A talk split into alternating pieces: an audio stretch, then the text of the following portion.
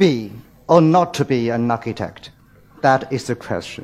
其实卖这个玄虚，我是想提到一个事情，就是所谓 architect 这个从维特鲁威以来，阿尔伯蒂阐发的概念，呃，梁先生又把它翻译成中文，啊，当然跨度快了一些，啊，嗯，哎，这是一个外来词汇。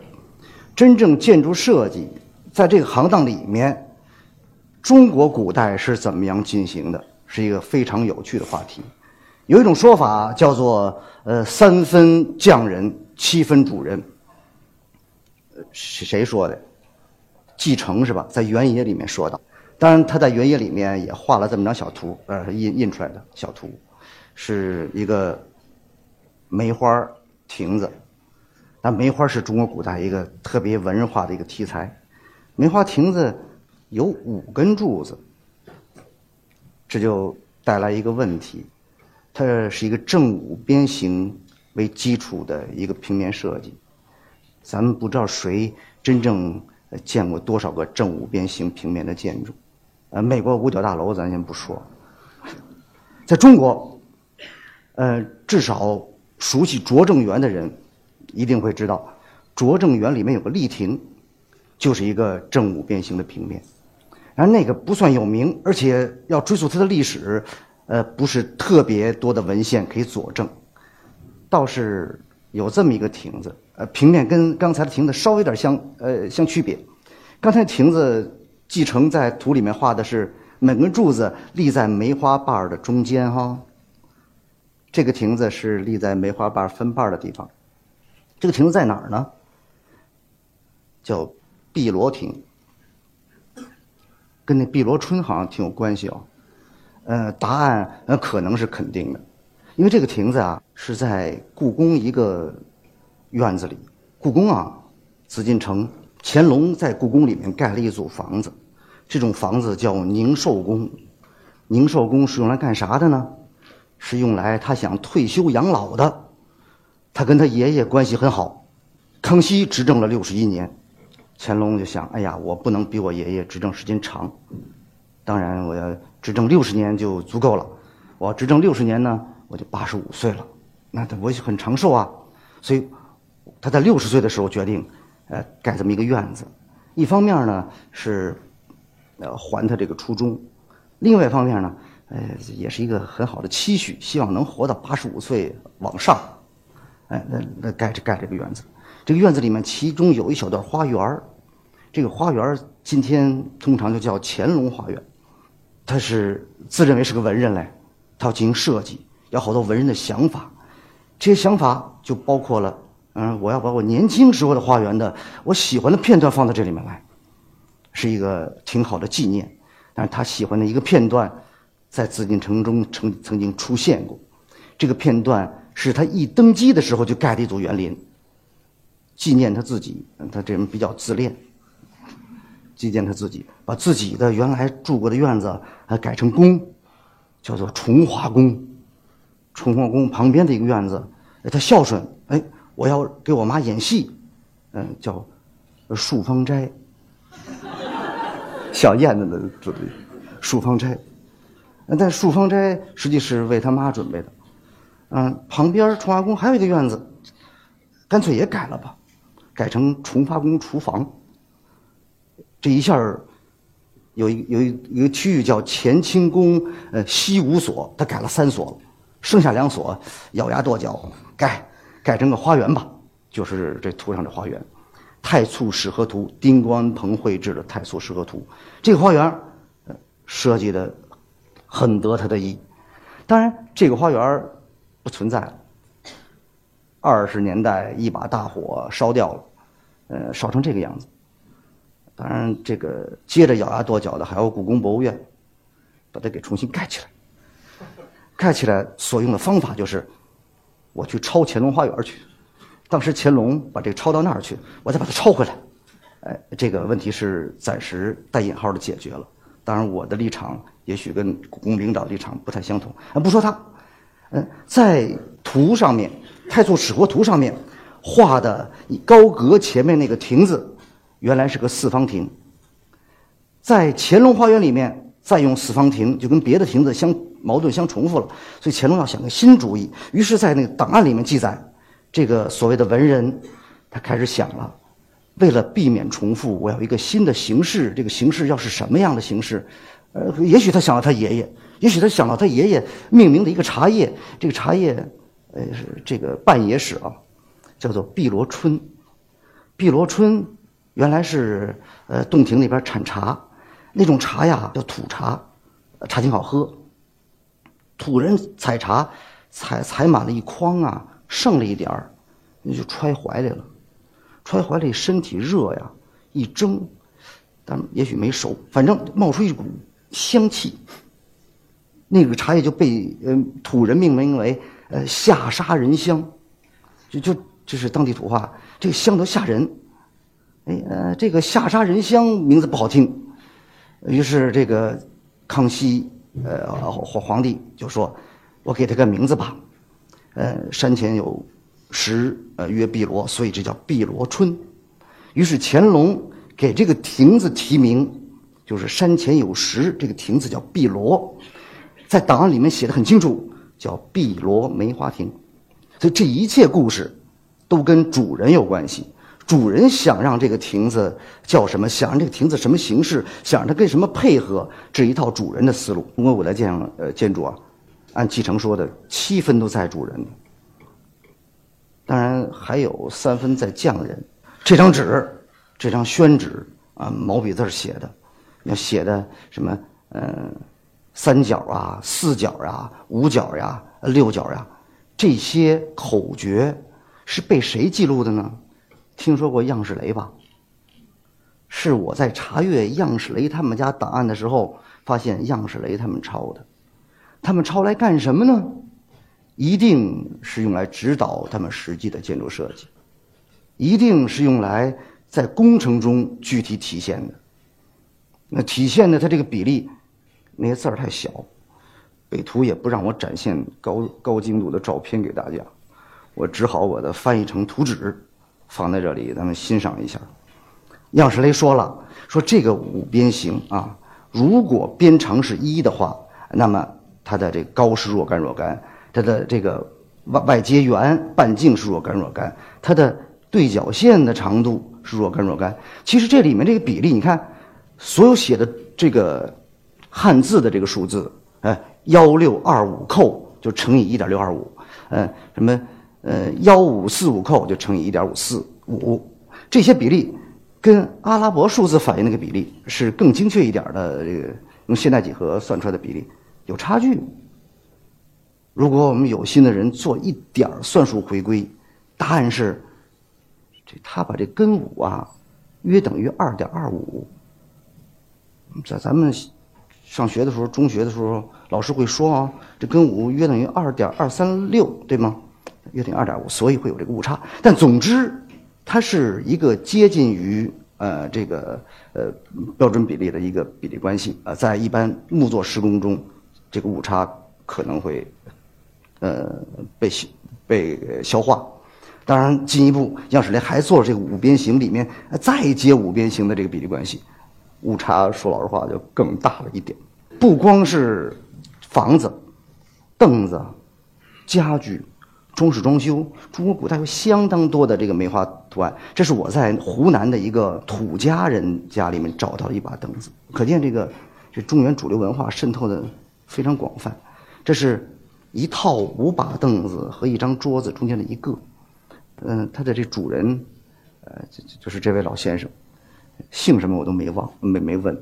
我当时就是有个冲动想把这收藏起来，但是呃，我跟大家坦白，我根本没有收藏它。我还让这老先生继续拥有它，主要行李太多了。当然，呃，说到真正的五边形的建筑设计，我们还得说说这个这追根溯源，说到老外去。这个房子谁建过？这是呃维尼奥拉帮助改进的一个设计，在意大利的卡普罗罗拉，一个叫帕拉佐法尔内内塞，就是法尔内西别墅。舌头也不利索了，嗯，是一个正五边形的平面，这比那个五角大楼要文化多了，嗯，从空中俯瞰大概呃这么一个长相，前面挺漂亮广场。但这不是不是重点，还有一个有趣的例子，这个这张图啊是一个叫做瓜利诺·瓜利尼的人画的，意大利人，呃巴洛克晚期，呃翻译过来叫叫瓜瓜里尼。嗯，他这个人，他的理想是，呃神学、数学、艺术。绑在一起就不能做婚姻了，就是反正这三个要放在一起，要要要统一。当然神学是主导，所以在他的设计里面，要反映几何严密的几何，要反映这上帝本源的这个宇宙图式。所以这个五边形建筑，它设计的是五边形的平面上面编织了一个五边形的穹顶。当然，这个房子的是设计在纸面上没有实现，是在法国尼斯的。叫盖大诺，呃，圣盖大诺教堂，呃，是这么一个图纸，所以这个就更加复杂了。但是，要这是建筑师的实践。如果我们继续往前追溯，往前倒根儿，严谨的尺规制作五边形的方式，我不知道那个中学老师的教诲还是不是印在大家的心头。嗯，尺规制作正五边形的方式是。呃，毕达哥拉斯他们团队发现的。古希腊的时候，画个圆，x 轴 y 轴，在一个半径上取中点，连接中点和上面一个顶点，然后以这半径的中点为圆心，以这个连线为半径，呃，画到弧线，交到终点对面的那个呃半径上面一点，再连接这一点和那个顶点，以这个距离为长度，就可以画出一个正五边形。嗯，完结。但是要说证明它，其实还是这种方法最简单。怎么简单呢？正五边形固然比较难画，正十边形挑战小一点。因为啥呢？因为正十边形你分这个十边，一切蛋糕，每个顶角小三角形顶角每一块蛋糕的顶角三十六度，对吧？三百六十度除以十嘛。那这个小蛋糕的两个底角，七十二度，七十二度，三十六度的二倍。你把这三十六度，呃，平分一下，就形成了，呃，又一个三十六三十六的这么一个角度相等关系。这块蛋糕与这一小块蛋糕是相似三角形，对吗？所以，A。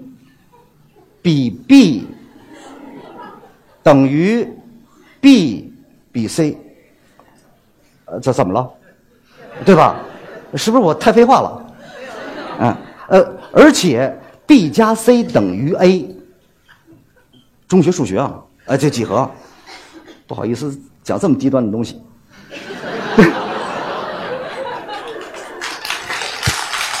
嗯，我我就擦了汗。呃，相相似三角形，哎，这个 A 比 B 等于 B 比 C 是啥呢？B 加 C 等于 A，还不太低端，是黄金比啊。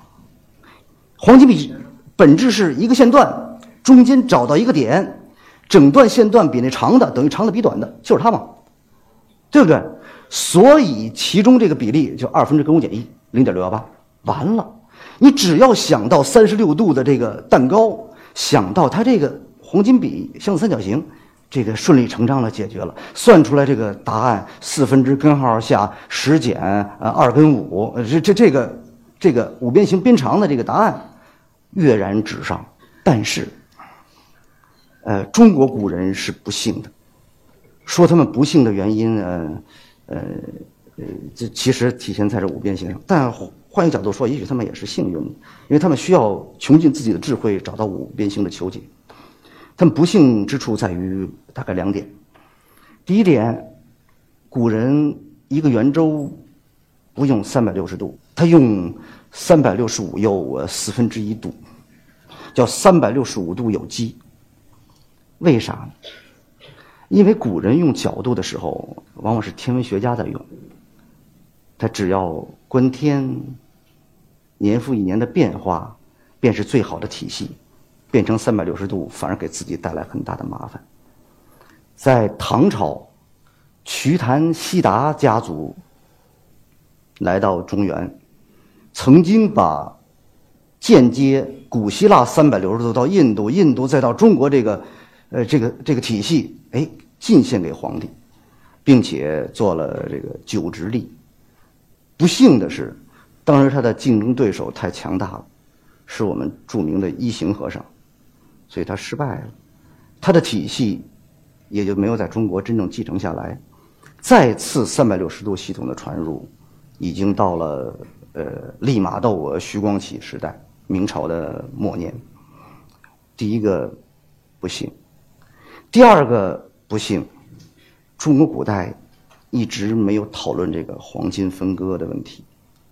有人曾经在网呃不是网上在写过学术论文，但我觉得值得争论啊。呃，没有。这个黄金分割的解答，到明朝徐光启翻译几何原本的时候，黄金分割怎么说呢？它不叫黄金分割，它叫里分中末线。按照某种道理，我分中线和末线，长线比中线等于中线比末线啊。徐光启的说法很直白、很直接，一针见血。里分中末线在中国古代没有，一没有三百六十度体系。很难非常明白的联想到这个切蛋糕的方式和相似三角形的方式，背数角的关系，七十二度、三十六度之间的关系，没有黄金分割，有了这个三角形，不见得想得到里分中末线，所以五正五边形的精确求解一直耽搁耽搁，耽搁到后来，但我们刚才看到的。乾隆花园碧螺亭的例子，那当然已经是西方的数学体系传到中国之后，样式这算法也是西方的数学体系传到中国之后。那之前呢，那些五边形的装饰是怎么做的？我的老师李秋香老师，陈志华先生的助手，他呀给我讲过一个故事。老北京每年都要裱糊房子，所谓四白落地，指的是要把这墙都用白纸裱得干干净净的。四白落地，但表纸太枯燥，有时候要做些小噱头。于是匠人就会问你：如果我给你弄一玩意儿装饰起来，你要个什么样的形状呢？主人也许会说：啊，这这个决定权在主人啊。主人会说：去年弄的八角，嗯，前年弄的六角，今年您弄一五角吧。匠人的回答将是：哦，五角，天底下最简单的事情。他没有吹牛，然后这个。裱糊匠就开始裁纸，裁个纸条，然后打一个结，把它收紧，正五边形出来了，放样来绘制。要知道，女同学们，你们叠幸运星的方式的发明者，不是高年级的女生，而是而是裱糊匠人。当然，当然这是匠人的智慧。在挖掘那七分主人的智慧的同时，应当相当的关注这个三分匠人的工作。只有这样，才能比较完整的理解中国古代建筑设计的历史。而这个加在一起，才是与西方建筑师，呃，扮演相应的呃，在建筑界里面扮演相应角色的那个单元。呃，当然，我们不能否认一个历史的事实。中国古代有个二分，所谓道和气，把社会分成了最基本的两个大阵营。而最可恨的是，还有人说君子不器，这个这君子一定要道了。正是这种道气的割裂，间接的影响了匠人和主人的三分与七分，间接的影响今天我们对建筑历史、建筑设计的关注的。也许三分和七分，但是我想通过这个小讲座说明的就是，只有把这个历史还原成历史的真实，不偏重三分和七分中的任何一个元素，才能让我们真正的更好的理解中国古代建筑设计的历史。谢谢大家。